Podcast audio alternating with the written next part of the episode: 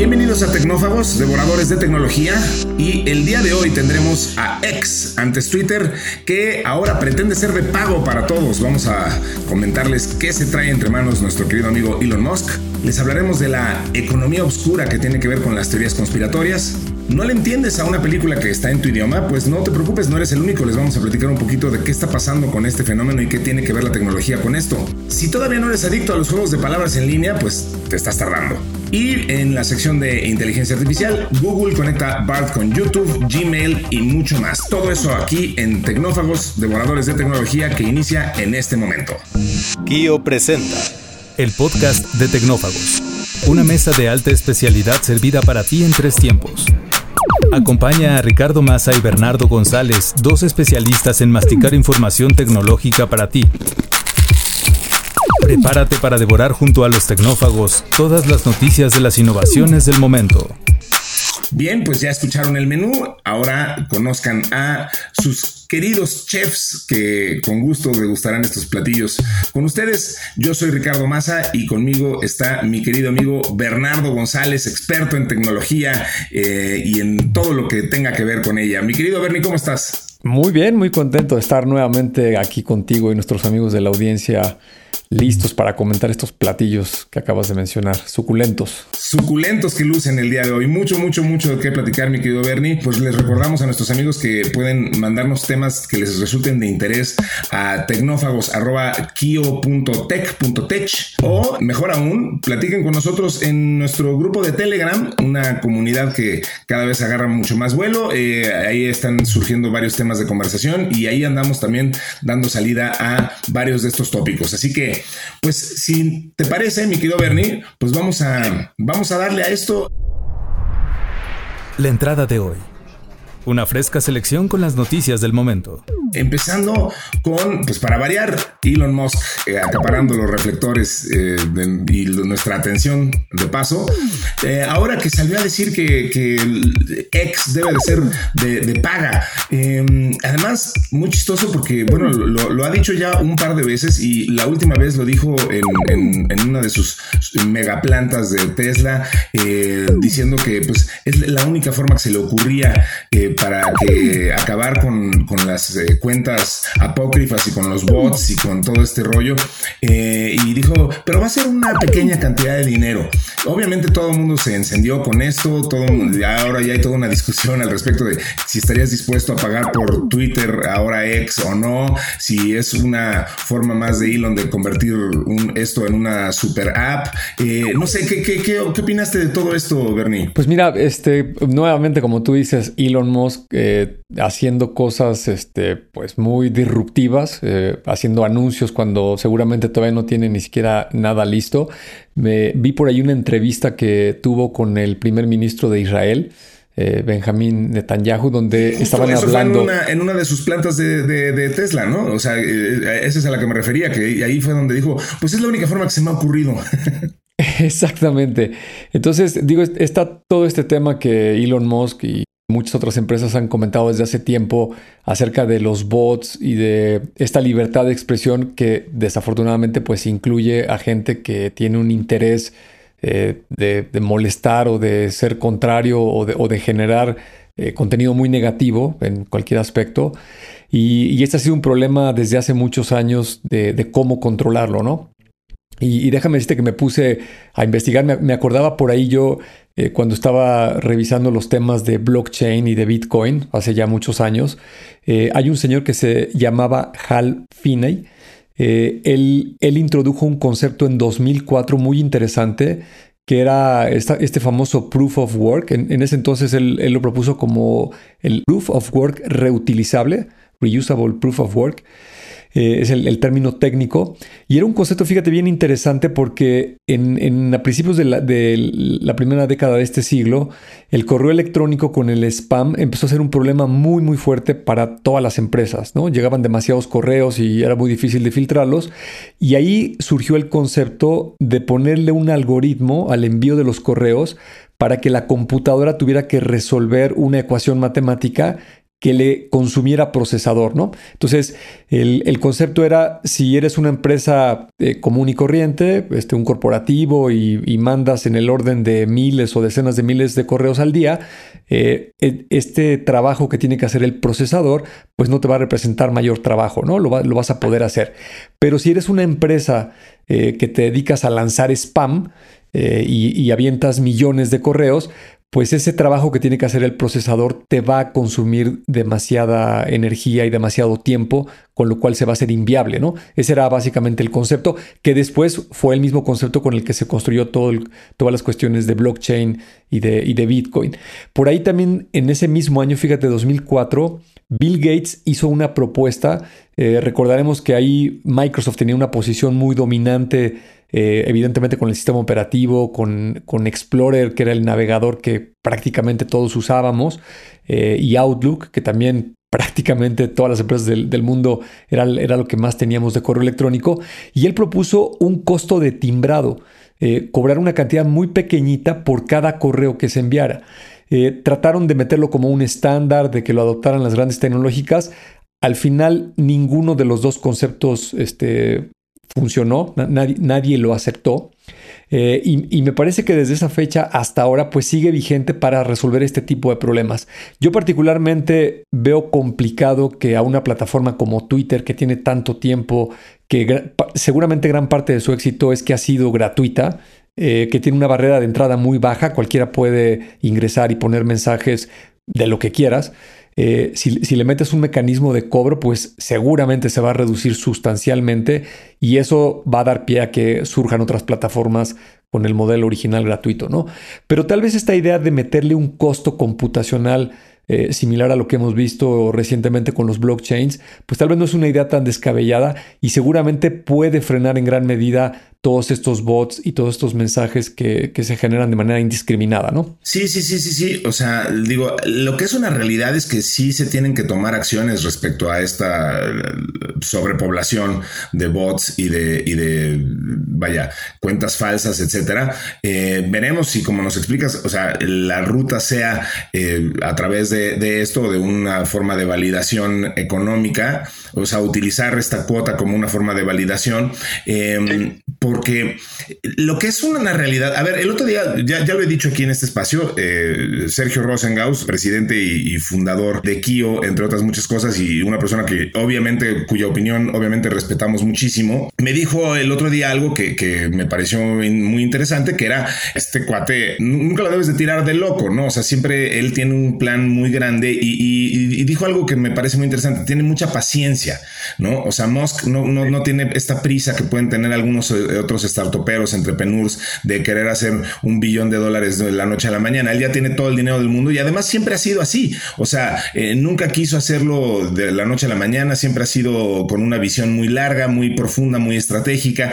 Eh, y entonces esta transición de que él tiene en su mente de convertir X en una super rap, en una plataforma, eh, digamos que abarque muchos aspectos de nuestras vidas, pues no, él está visualizando a 10 años o más. Entonces, eh, los pasos que está tomando pues son muy estratégicos. Eh, a lo mejor realmente no le importa lo que, eh, o es un riesgo calculado, digamos, mejor dicho, lo que ahorita está pasando en términos de, que mucha gente se sienta decepcionada de ex y diga, ahí ya, ya, echaron a perder Twitter. Pues yo creo que, que Musk no es que no se dé cuenta de eso, simplemente está pensando en función de, algo, de un premio más grande, ¿no? Este que, que no, insisto, vendrá en muchos años, pues ya veremos, ya veremos si le sale esa apuesta o no. Lo que sí, como siempre digo, eh, y, creo que hemos estado de acuerdo con eso, Bernie, nunca apuestes en contra de Elon Musk, eh, porque es probable que se acabe saliendo con la suya. Sí, absolutamente. Mira, e, e, esto que comentas es totalmente cierto y sucede un fenómeno muy curioso.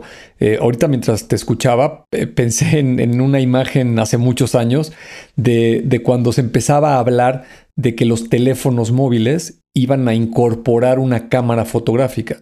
Y, a lo mejor la viste eh, esa, imagen, que era un teléfono de estos Nokia, estos ladrillitos chiquitos, que con unas ligas lo pegaron a una cámara de estas grandotas con un cuerpo óptico, ¿no? Y entonces era, como un meme, ¿no? Digo, en esa época ni existían los memes, pero ese era el chiste, ¿no? De, oye, qué estupidez, ¿cómo, cómo le vas a poner a un teléfono una cámara fotográfica. Son dos aparatos totalmente distintos. Y lo que pasa es que la mayoría de las personas pues no tenemos la visión, la capacidad de entender los cambios tecnológicos que va a haber para eh, visualizar o entender cómo es un, teléfono con una cámara 10 o 15 años después, ¿no? Y, esto que estás diciendo de, que va a monetizar una plataforma o te van a cobrar, pues seguramente no va a ser eh, como nos lo estamos imaginando, ¿no? De que me voy a suscribir y voy a poner mi tarjeta de crédito y me va a cobrar un dólar mensual. Eh, tomemos en cuenta que hay otros elementos tecnológicos y tendencias que están sucediendo en la sociedad, como por ejemplo todas las criptomonedas o los activos digitales. Eh, yo hace varios episodios aquí en Tecnófagos les compartí que me di de alta en esta aplicación de WorldCoin, eh, esta que te escanea el iris, que, es muy polémica, eh, que es un proyecto del señor Sam Altman, que está con OpenAI. Y resulta que de, de la fecha que me di de alta al día de hoy, más o menos cada dos semanas me dan el equivalente a dos dólares y me los están depositando en una cuenta, en, una criptomoneda.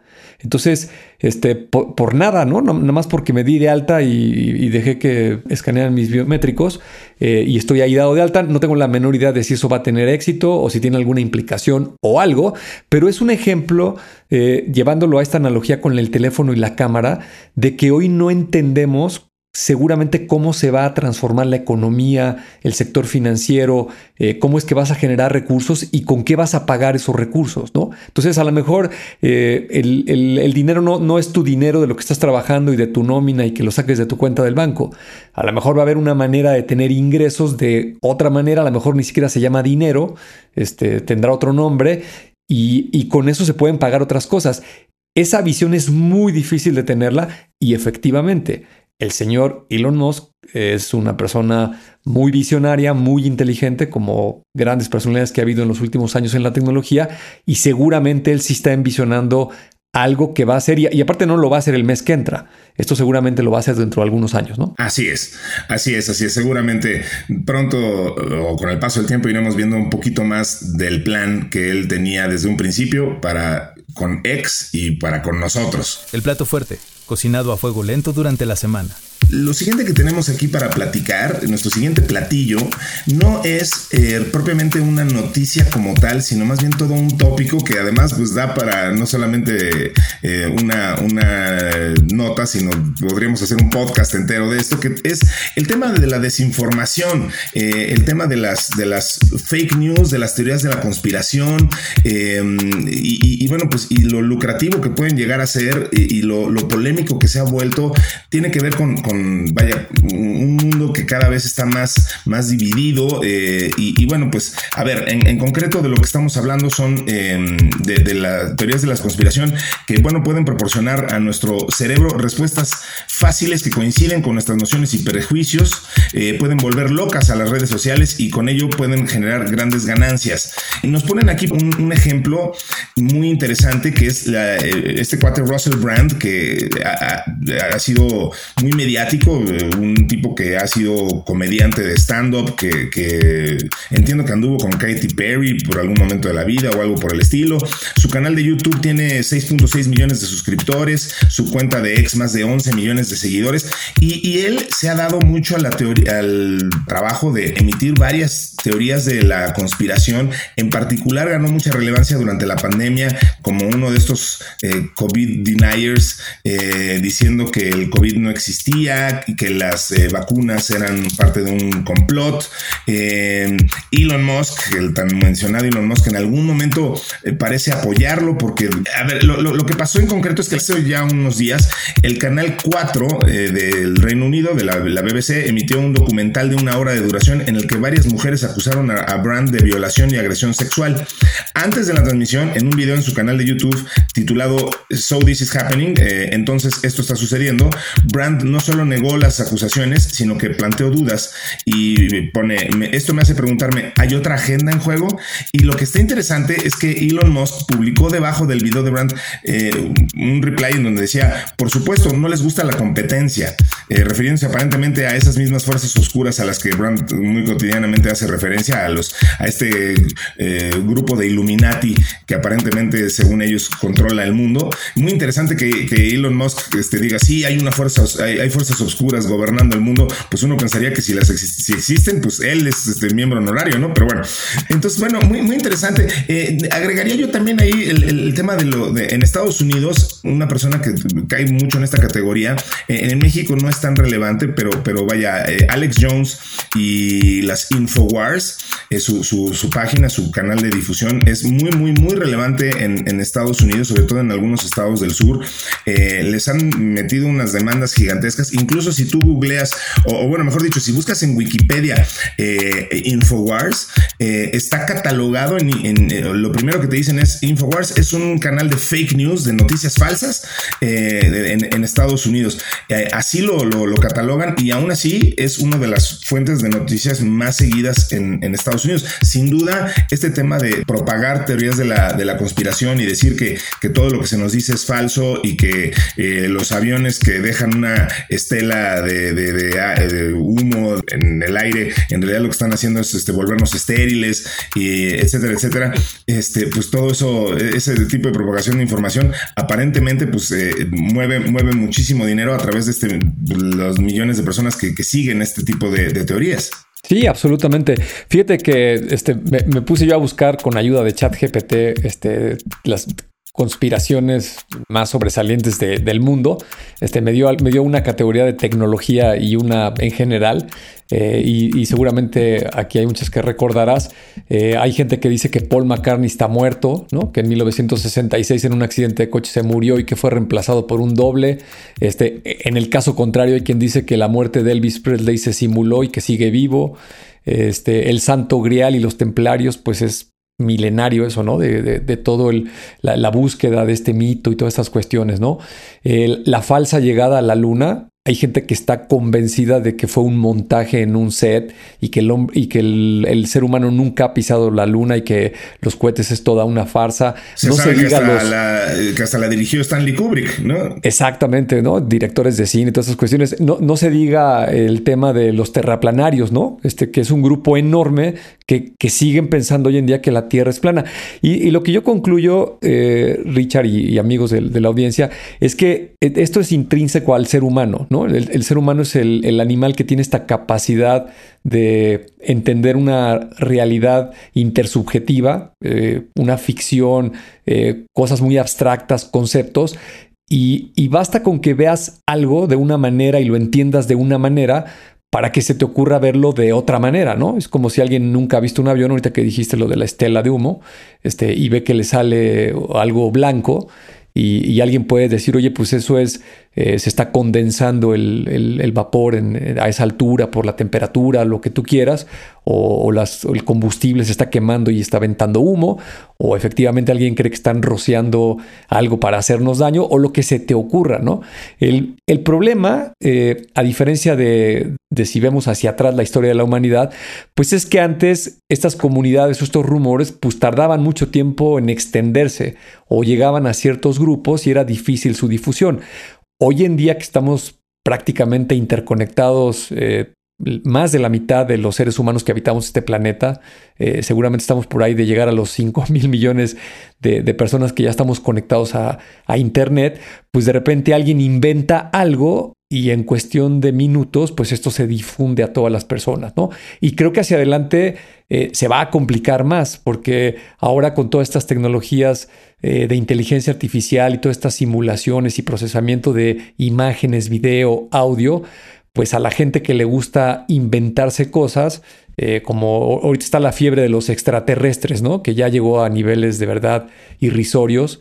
Este, nunca se ha podido comprobar nada y, los videos de los, de los, avistamientos siguen siendo igual de malos que hace 70 años, eh, pero hay gente que jura eh, y está absolutamente convencida de que eso es cierto, ¿no? Cuando en realidad no, no hay ninguna prueba fehaciente de que así sea.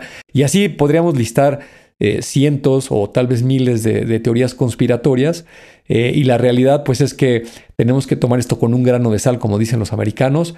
Hay que, hay que leer, hay que eh, tener diferentes fuentes, diferentes puntos de vista y que cada quien se forme un criterio lo más objetivo o, lo más conveniente de acuerdo a lo que esté viendo, ¿no? Es muy divertido el tema de las conspiraciones y la tecnología sin duda pues ha permitido que esto se propague con cada vez más fuerza y que cada quien se cree su propia subjetividad. Yo siempre he tenido la teoría, mi querido Bernie, de que, eh, bien lo dijiste, esto es parte de la naturaleza humana y yo agregaría que eh, tenemos una gran necesidad de creer que alguien o algo está a cargo de, todo, que alguien sí sabe qué está pasando. O sea, la, vida es muy caótica y, no nos gusta pensar que, dependemos del azar eh, y del caos eh, en gran parte de nuestras vidas. Y entonces eh, nos gusta pensar que, no, no, no. O sea, alguien sí está a cargo de la economía mundial, alguien se despierta todos los días decidiendo si el dólar va a subir o bajar o si un gobierno va a, caer o a ascender. no nos gusta, no nos sentimos cómodos pensando que, que estamos en manos de, circunstancias azarosas, así que este, nos sentimos más cómodos pensando que hay un grupo de Illuminatis diciendo, este, sí, sí, sí, suelten el COVID. Exactamente, es naturaleza humana, absolutamente.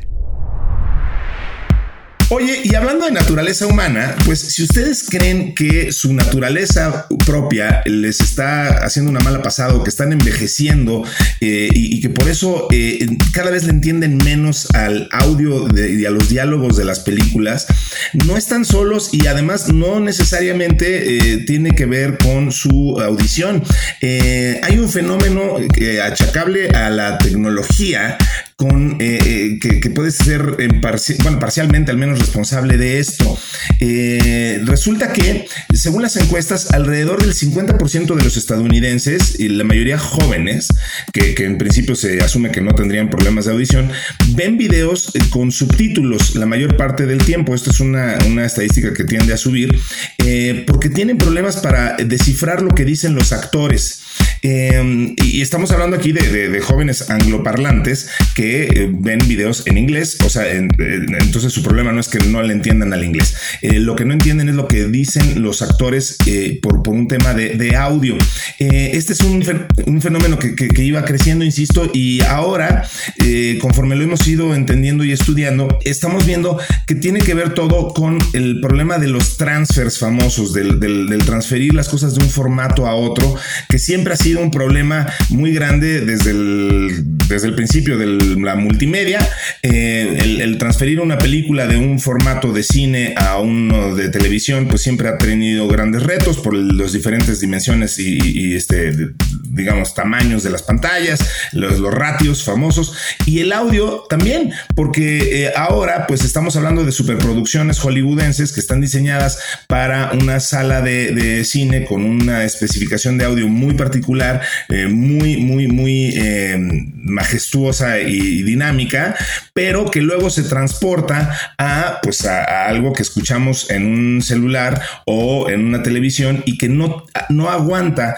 los canales de audio que, eh, que originalmente tenía esta superproducción, aplana el audio, eh, si lo queremos ver gráficamente, y, este, y entonces hace que entendamos muy poco de, lo que dicen los actores. Eh, esto es un, fenómeno de la mezcla del, del, audio, ¿no, Bernie? Es, es interesante cómo conforme avanza la tecnología en un lado, eso puede provocar algún tipo de problema en, en, otro que, bueno, pues estamos en este caso solucionando utilizando close, eh, close captioning o subtitulaje. Sí, absolutamente. Fíjate que esto que explicas, hay, una razón técnica de por qué el audio no se escucha bien y particularmente los diálogos, ¿no? En películas, series de televisión, programas, etcétera. Y eh, seguramente nuestros amigos eh, han visto que muchos de estos contenidos tienen una descripción que hablan de sonido en 5.1, ¿no? El famoso Dolby o 7.1. Eh, y lo que quiere decir esos dos números es el arreglo de las bocinas con las que se hizo la mezcla de audio de, ese contenido, ¿no?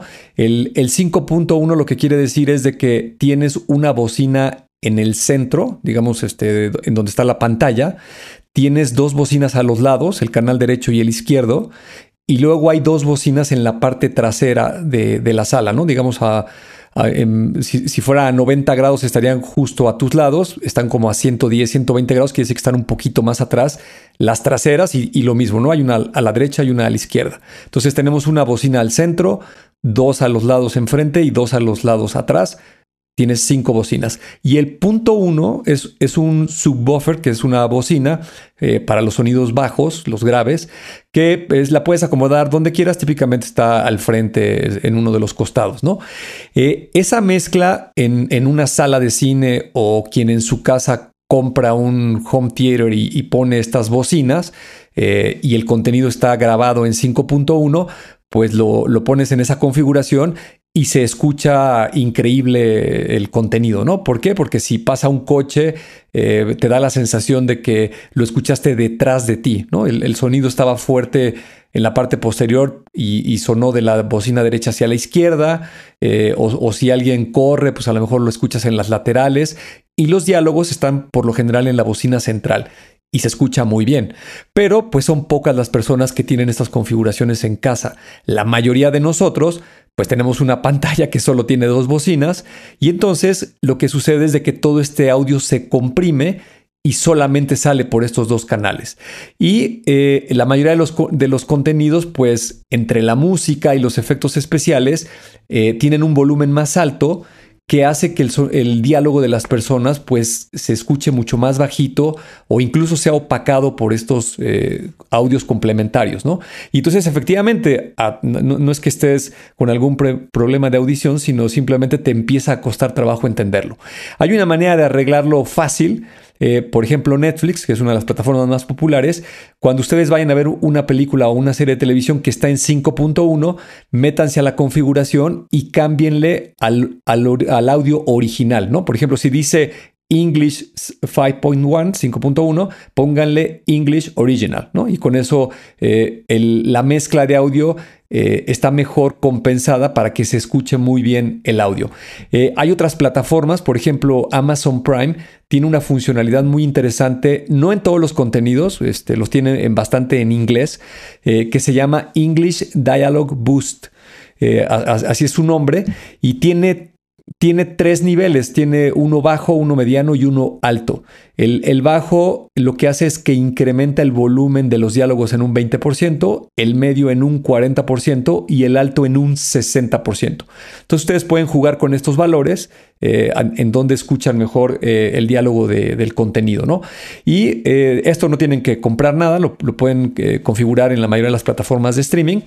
O si quieren, pues pueden comprar ya unas de estas bocinas muy populares hoy en día, que son unas barras, eh, que eh, aunque es una sola pieza por dentro, tiene varias bocinas en diferentes ángulos y también ayudan a mejorar bastante el audio. O ya si alguien tiene más presupuesto, pues puede invertir en una de estas equipos de teatro eh, para 5.1 o 7.1 y cuando haya contenido con esa configuración pues se va a escuchar increíble, ¿no? Y que nos invite a ver una película ahí en su casa porque eso ya entonces ya suena con efecto Doppler para todos lados y es fantástico. Llevamos las palomitas y que nos inviten. Exactamente. Siempre queda un espacio para el postre. Bernie, nos, eh, por ahí salió el tema de, que platicar sobre Wordle, eh, Wordle, qué difícil es pronunciarlo. Este juego que ha sido un verdadero furor, eh, tan, lo es que en el 2022 pues fue el término más buscado en Google. y, bueno, pues es un juego que se volvió viral después de que la gente lo empezó a compartir. Y, bueno, pues tan, este jueguito que surgió de, algo muy, muy sencillo y ganó muchísima atracción. Lo, acabó comprando el New York Times eh, y ahora eh, diario empujan mucho ahí que si ya resolviste tu Wordle del día, ta, ta, ta, pues es una especie de crucigrama en el que tienes que adivinar una palabra. Eh, fue creado por Josh Wardle, un ingeniero de software que lo hizo para su socio Palak Shah, después de que el dúo se enganchara a los juegos de palabras durante la pandemia de, COVID-19. Em, lo lanzaron a finales del 2020 y bueno, y como decía yo, lo compró el New York Times eh, no revelaron el precio. Solamente puedes jugar una vez al día y cada participante tiene seis oportunidades de adivinar correctamente las letras que componen la palabra. Em, más de 300 mil personas lo jugaban diariamente en enero de 2022, según el propio New York Times. Esto eh, ha sido parte de un, insisto, un fenómeno muy propio de la pandemia, me parece, y parte de un furor que ha habido ahora por, pues, por estos jueguitos que juegan con el lenguaje, ¿no? Eh, y, que nos ponen a, reto este, el, intelecto, eh, muy, muy, muy, muy interesantes. Yo he jugado muy poquito Wordle, la verdad es que nunca me, atrapó mucho, será porque no soy este, nativo angloparlante, entonces a lo mejor se me complicaba demasiado, pero bueno, también ahí está este Letterboxd, un juego del Times que consiste en arrastrar líneas alrededor de un cuadrado para deletrear palabras, en fin, todo, toda una nueva tendencia eh, de, nuevas formas de, resolver crucigramas, mi querido Bernie. Y fíjate que yo tampoco lo, conocía, igual que tú, no soy tan aficionado a ese tipo de, juegos y me encontré una página donde hay más de 20 o 30 categorías este, con, esta terminación, ¿no? El, el cross el Hello World y, todo lo que acabe en que, que, es difícil de pronunciar. Eh, y hay como un furor de, todos estos jueguitos. Entonces, bueno, pues aquí la recomendación para nuestros amigos que, que sí les gusten. Hay toda una serie de, de diferentes modalidades de juegos con los cuales se pueden entretener y pasar allí un tiempo ameno. Así es, así es, ahí está la, recomendación. Y lo que sí es que esto estimula las neuronas y mantiene el cerebro activo, así que está comprobado que sí está bien hacer rompecabezas, juegos de sopas de letras, juegos de palabras, todo este tipo de cosas. Y, y bueno, pues háganlo en su, en su plataforma favorita. ¿Algo de la cafetería? Aquí tienen una dosis cargada de inteligencia artificial. Y pues por supuesto, Bernie, esto no sería Tecnófagos si no platicamos un poco de inteligencia artificial y, vaya que hay cosas que decir ahora porque bueno, pues Google hizo ya su anuncio de la incorporación de, a Barth de integrar a integrarlo a Gmail, a Maps, a YouTube, eh, etcétera, etcétera. Eh, pues ahora sí que sin más preámbulo, ¿por qué no me, platicas este, de todo lo que viste alrededor de de, todo esto, qué, es lo que está pasando. Y, bueno, y ahorita también comentamos pues del contraataque que tiene planeado este, Microsoft al, respecto, pero ¿por qué no empezamos con, Google? ¿Qué, este, ¿Qué se traen entre manos ahora con, este? Eh, ¿Cuáles son los siguientes pasos con Bart? Sí, pues fíjate, había dejado de haber noticias y parecía que se estaba disminuyendo la actividad que había estado muy intensa la primera mitad de este año con relación a todas las inteligencias artificiales generativas, particularmente toda la fiebre alrededor de ChatGPT, eh, la respuesta de Google. Y ahora, eh, estas últimas dos semanas ha venido un contraataque, ¿no? ¿Qué anunció Google? Eh, va a incorporar, yo, yo, todavía no lo tengo activo, me imagino que lo están liberando por regiones. desde BART, te metes a bart.google.com y ya tienes unos especie de plugins nativos para poder hacer consultas y generar contenido sobre tu cuenta de Gmail. O te puedes eh, ligar con YouTube a, un video que estés viendo para sacar una transcripción, para chatear con el video, con el contenido que está ahí. Eh, muchas de estas cosas eh, ya existían desde hace varios meses, incluso aquí las hemos comentado en Tecnófagos, pero eran a través de un tercero. Era una empresa o algún desarrollador que creaba o un plugin o una web extension para el navegador, te lo instalabas y con, e, y con eso tenías la funcionalidad, ¿no? Hay literalmente cientos para ChatGPT que hacen este tipo de funcionalidades, ¿no? Y aquí lo que está haciendo Google pues es afinar un poco el foco para sus otros servicios, ¿no? También tiene por supuesto una liga con mapas, eh, le puedes hacer una pregunta en lenguaje natural a Bart, eh, este, recomiéndame algún restaurante cerca de esta zona y entonces lo que hace esta, este plugin es que se conecta al servicio de Google Maps, eh, te, trae un mapa, te trae esta lista de contenido que existe dentro de Google Maps con los restaurantes o bares o lo que le estés preguntando eh, más recomendados, con fotografías, eh, puedes interactuar con el mapa, etcétera, ¿no? Y por supuesto también está vinculado totalmente con el buscador de Google para traerte información eh, mucho más reciente, ¿no? también lo que ya había anunciado Google hace algunos meses con su suite de aplicaciones de oficina, eh, lo que le llaman ofimática, este, el, Google Workspace, donde ya tiene, Google eh, le llama a esto Duet, lo que Microsoft le llama Copilot eh, para Office 365 es el mismo concepto en donde las interfaces poco a poco van a ir migrando hacia lenguaje natural y nos vamos a ir alejando o ya no teniendo que estar utilizando eh, los menús de la barra superior de estas aplicaciones donde está archivo, edición, ver herramientas eh, y que para poder utilizarlas pues tenías que tomar un curso o ver videos para saber en dónde están las opciones y para qué sirve cada una de ellas y este, qué parámetros tienes que seguir para hacer las cosas. Eh, hoy en día lo que ofrece la inteligencia artificial generativa nos está llevando a una interfaz donde le vas a pedir cosas a estas herramientas de la manera que tú y yo estamos hablando ahorita, ¿no? Le vas a decir, este, créame una presentación con 10 slides, eh, ponle un fondo amarillo, eh, con letra de 14 puntos en Arial, y todo va a ser este, lenguaje natural y la herramienta se va a encargar de seguir tus instrucciones, ¿no? Me parece que esto es algo eh, bastante interesante y revolucionario. Y, déjame aprovechar eh, mucha actividad también eh, del lado de OpenAI con el famoso chat GPT. Recordemos que hay dos versiones, la 3.5 que es totalmente gratuita y la 4 que es de paga, cuesta 20 dólares mensuales. en esta versión 4 hay un plugin store. lo chequé la semana pasada y estaba ya cercano a los mil plugins. Eh, puedes chatear con documentos, puedes acceder a Internet, eh, te ayuda con temas de programación, te genera diagramas, eh, te conecta con servicios externos como viajes, con empresas como Expedia, Kayak, te hace hojas de cálculo, presentaciones, te refina tus prompts. Eh, para que queden más pulidos y, te den mejores resultados. Se conecta con Wolfram, con Wikipedia, con Zapier, que es un servicio de automatización. En fin, muchas, muchas cosas que, se están liberando, ¿no? Y de los anuncios más recientes, déjame aprovechar, Rick, para comentarlos.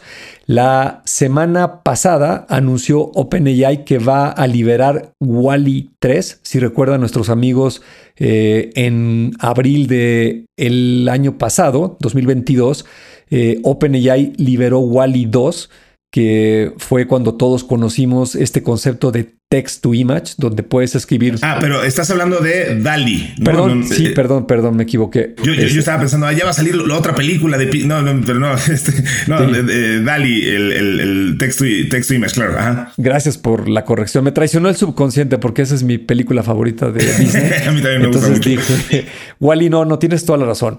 Este, Dali, precisamente es el juego de palabras de Salvador Dalí y la película Wally.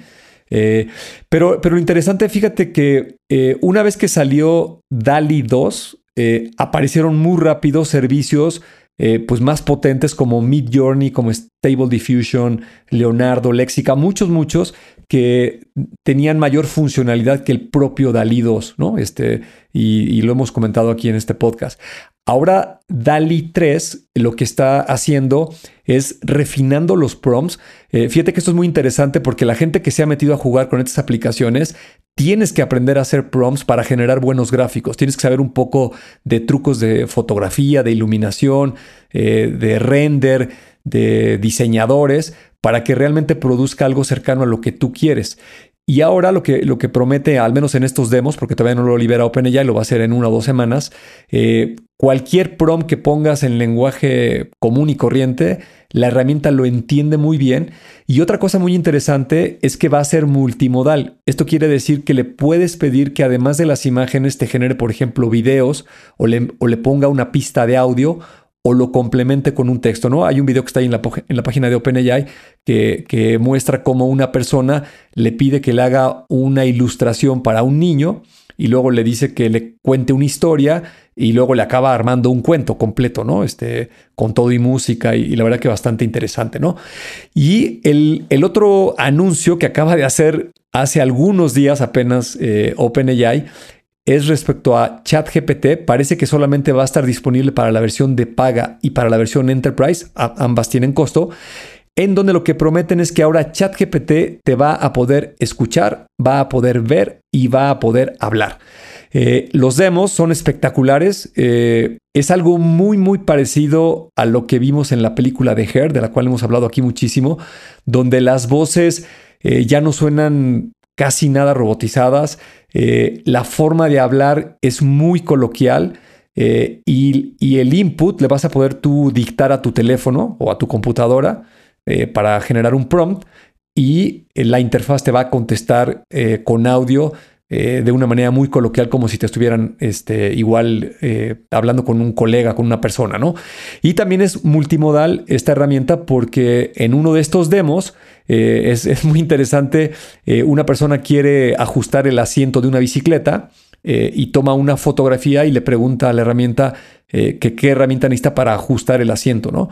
Entonces le dice, pues necesitas una llave Allen de tres cuartos y no sé qué, y esta persona dice, oye, este, a ver, déjame, voy por mi herramienta, eh, le toma una foto a su caja de herramientas y, y ChatGPT le dice, ah, sí, mira, este, la que está arriba a la derecha, esa es la llave Allen, justo la que necesitas, este, métela en este agujero, cae con una flecha en, la, en la foto, eh, y pues nada más gírala y con eso vas a aflojar la tuerca para poder subir al asiento, ¿no? Entonces, eh, promete ser muy potente. la verdad, yo estoy muy emocionado esperando a ver en qué momento lo liberan para poderlo probar y por supuesto que lo comentemos aquí en el, en el podcast con todos nuestros amigos. Así lo haremos con, mucha, mucha emoción y mucha ilusión y pensando pues justo eh, que ese es el approach que tenemos que tener todos, o sea, mucha emoción de, de que cómo vamos a incrementar nuestra productividad, nuestros alcances y cómo vamos a hacer cada vez más y más cosas utilizando estas muy emocionantes herramientas que nos brinda la, tecnología.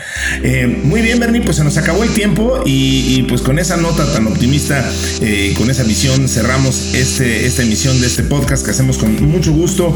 en Mario Terrés en la edición, Dalibasti Santiago en la redacción y Dianita Álvarez en la producción. Eh, les recordamos a la gente que pueden compartirnos temas de su interés en tecnófagos.kio.tech y que la sobremesa la tendremos en nuestro grupo de Telegram. Ahí buscan Tecnófagos y ahí estaremos sus servidores Bernardo González y Ricardo Maza. Nos vemos, Bernie, en la siguiente emisión. Así es, nos escuchamos en el siguiente episodio aquí en Tecnófagos. Así será. Esto fue Tecnófagos, devoradores de tecnología. Hasta pronto.